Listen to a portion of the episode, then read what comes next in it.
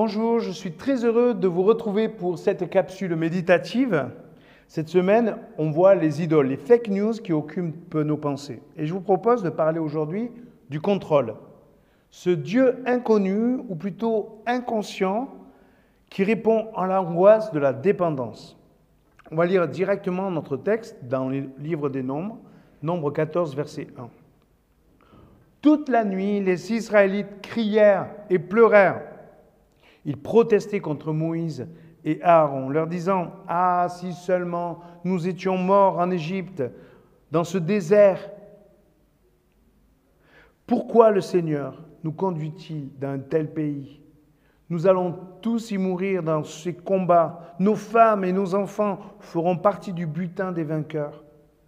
Ne vaudrait-il pas mieux pour nous de retourner en Égypte et se dire alors les uns aux autres, nommons un chef et retournons en Égypte. Nous voyons dans ce texte tous les ingrédients du contrôle. Premièrement, la contestation. Notre opinion est embarquée par une émotion, vraie ou fabriquée.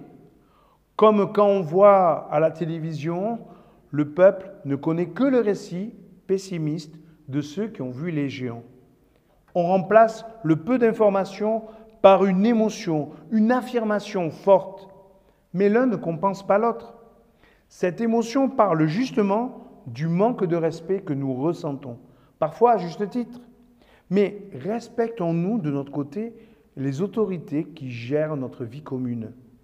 Prenons maintenant du recul en regardant le peuple de Dieu. Ils pleurent et ils crient toute la nuit. Leurs émotions sont justes, pourtant leur cause est fausse. Venons-en au second ingrédient, une logique qui tient la route. La délivrance du Seigneur est pire que notre situation précédente si nous restons dans le désert. C'est bien vrai, non? C'est plus grave d'être dans le désert, d'avoir faim, d'être piégé dans ce désert.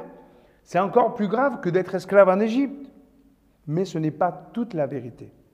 Cette logique s'entend, mais il manque juste un paramètre essentiel. Je crois, je crois que Dieu peut vaincre les géants. Que je le crois ou pas, que je le ressente ou pas, Dieu peut vaincre les géants. Si Dieu est vraiment indifférent, cette logique est juste, mais il n'est pas absent puisque c'est lui qui les a délivrés. C'est lui qui a placé aussi des hommes comme Caleb pour dire un autre point de vue. Ce n'est donc pas parce que c'est logique que c'est vrai. Venons-en au dernier point, au dernier ingrédient, la décision de changer de leader. Notons le paradoxe. On veut changer de leader pour mieux maîtriser les choses, en ayant un leader qui pense et dit comme on veut. La foi consiste précisément à renoncer au contrôle. Les chrétiens sont-ils des naïfs qui se font manipuler par les pouvoirs? Certes non. Au contraire, les chrétiens ont conscience de ne pas maîtriser la situation et ils laissent Dieu le faire, même pour les autorités qui dominent sur eux. Le contrôle est une illusion. Il est un Dieu inconnu. Ils ont confiance à un Dieu qu'ils connaissent et leur fait des promesses.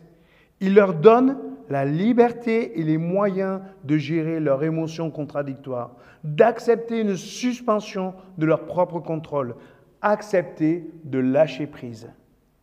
C'est cela la foi, lâcher prise. Reconnaissons que c'est tellement difficile alors que nous avons tant perdu confiance.